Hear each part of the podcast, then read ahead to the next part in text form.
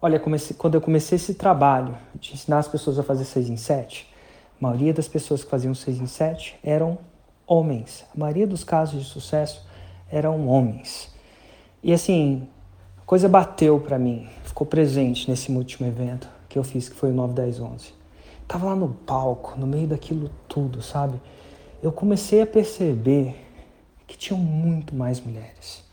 Olha, eu não sei a estatística de quantas mulheres fazem 6 em 7, porque eu nunca, eu nunca olhei para isso, se é mulher, se faz, se é homem, se faz, não é uma coisa que eu persegui, assim, sabe? Mas eu percebi muitas mulheres.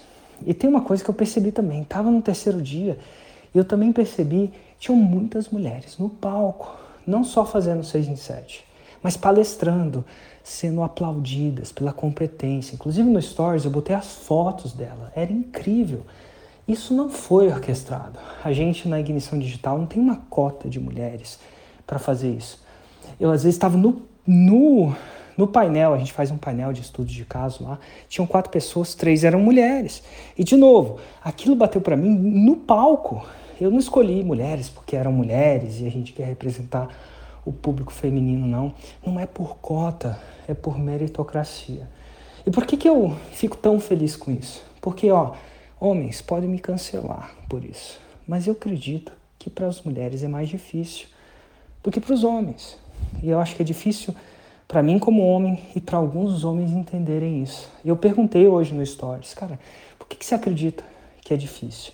Porque algumas mulheres, principalmente, isso acontece, e ó, isso às vezes acontece antes, devido a N motivos, certos ou errados, é, mas acontece, mas acontece principalmente depois pelo que eu vi nos comentários, após a maternidade, que é uma parada que é intensificada, na minha opinião, até mais nas mulheres do que homens. Às vezes ela, algumas falavam assim, ah, eu, cara, como é que eu vou fazer? O meu filho de três anos está comigo, eu não tenho dinheiro para ninguém cuidar e acaba ficando comigo. Meu marido lá se tranca no quarto, ele tem foco. Como é que eu vou ter foco? Como é que eu vou ter tempo? Então, assim, às vezes tem um problema de autoconfiança, eu não sei, por N motivos, não sei se eu consigo, eu não tenho essa confiança forte. É, então, todas esses, essas coisas que eventualmente caem em algumas ou muitas mulheres, a conciliação da família, a conciliação da maternidade, de ser, o fato de ser mãe, que é diferente de ser pai. Eu não estou falando que é melhor ou pior, estou falando que é diferente. Quiçá mais intenso ainda é mais intenso nas mulheres. Na minha opinião, segundo elas me dizem, parece corroborar, parece contribuir, parece confirmar essa minha, é, essa minha alucinação, né? essa minha tese. Então é mais difícil. E mesmo assim elas superaram. E eu perguntei para elas como é que elas superaram, menos fazendo isso. E elas mesmas lá foram falando por que elas, como elas superaram. Através de organização, através de foco, através de foco naquilo que elas têm controle, eventualmente foco no processo, o processo gerava resultado, resultado contribuía para a autoconfiança, a autoconfiança contribuía com o fato delas fazerem mais.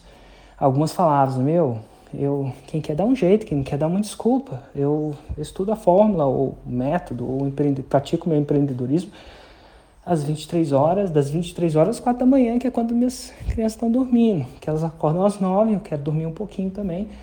Enfim, quem quer dar um jeito, quem não quer dar uma desculpa. Algumas falavam que o problema é a solução.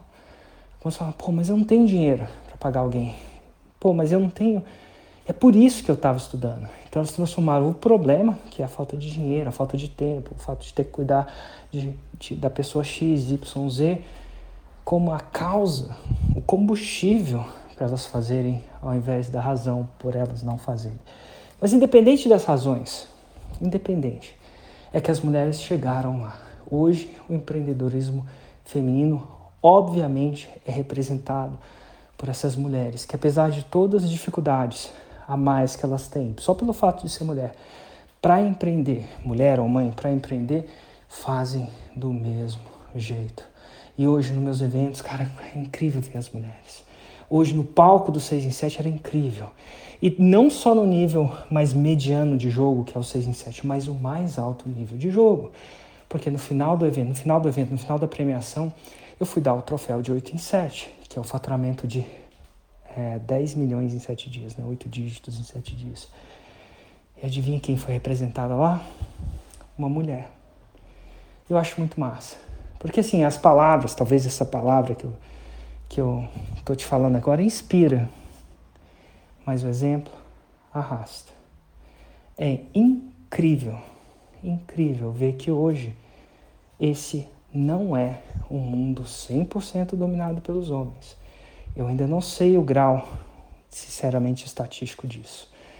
Eu sei que por meritocracia, por competência, quiçá mais luta, mais suor, mais resiliência, mais uma atitude cheia de desculpas, elas representam tão quanto, quiçá mais, resultados do que os homens. E eu não, não é querer desmerecer os homens ou as mulheres, não, mas é querer merecer, reconhecer alguma coisa que realmente está atingida e que foi que eu fiquei muito presente no meu evento.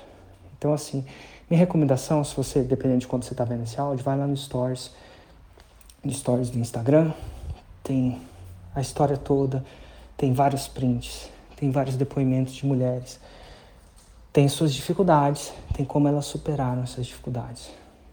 Mas mais do que isso, tem escancarado uma coisa.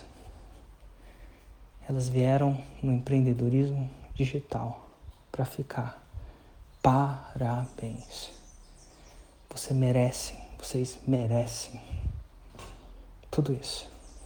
E eu acredito que o meu país, o nosso país, que o mundo, vai ser melhor pela luta que vocês travam diariamente para gerar resultado no médio e no alto nível de jogo, apesar de todas as dificuldades inerentes em relação ao empreendedorismo que a mulher tem.